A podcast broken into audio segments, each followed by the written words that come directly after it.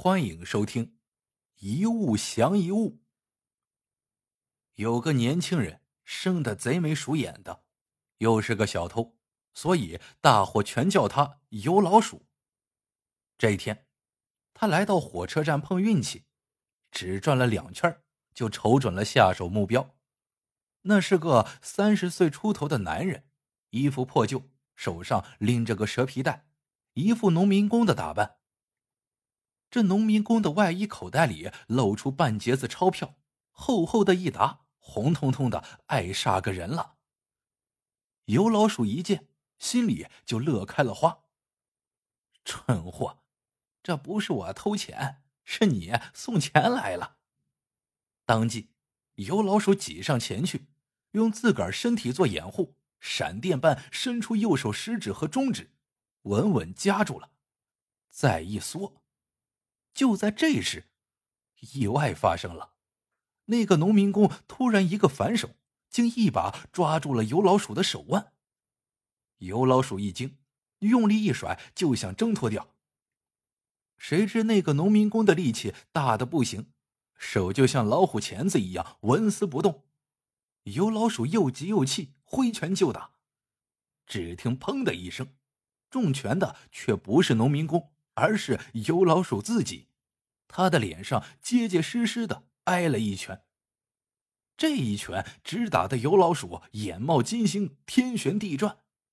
可眼前的农民工跟个没事人似的，动也不动。是谁打的自己？油老鼠惊讶之余不容多想，再度挥拳击向农民工。不料，他脸上再次挨了一拳。这回，油老鼠看真切了。打他的不是别人，正是农民工。这不是见鬼了吗？这貌不惊人的农民工动作也太快了，这这这这拳头也太重了吧！接下来，农民工一边出拳，一边口中大叫：“你也欺负我，你也欺负我！”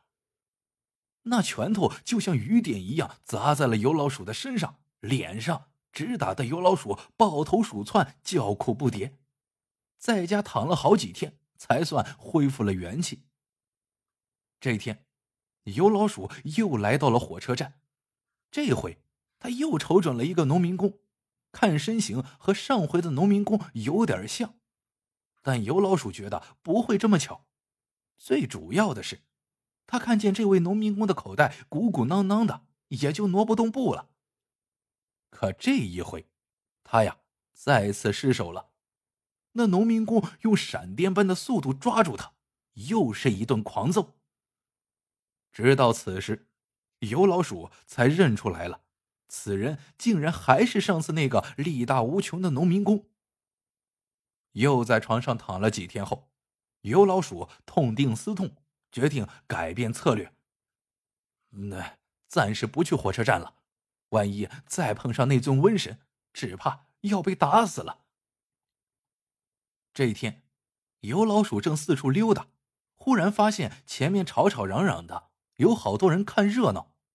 有人叹息着说：“这对夫妻又打架了，这男人真窝囊。”油老鼠好奇的上前一看，只见一个女人追着一个男人打，男人竟被打得毫无还手之力。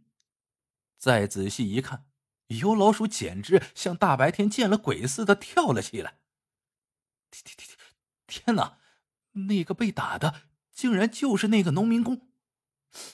可不对呀，那农民工力气如此之大，这女人看上去十分瘦弱，出招也没有什么章法，怎么就能凭一只拖鞋打的男人抱头鼠窜呢？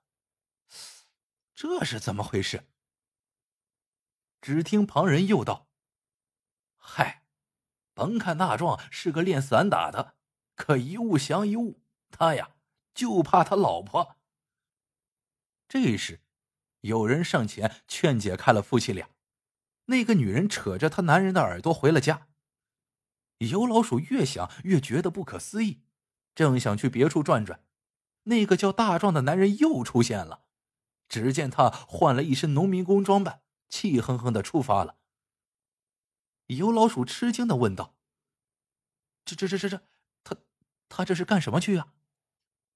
旁人大笑道：“大壮受了老婆的气，这是化妆成农民工的样子，要到火车站找别人出气去了。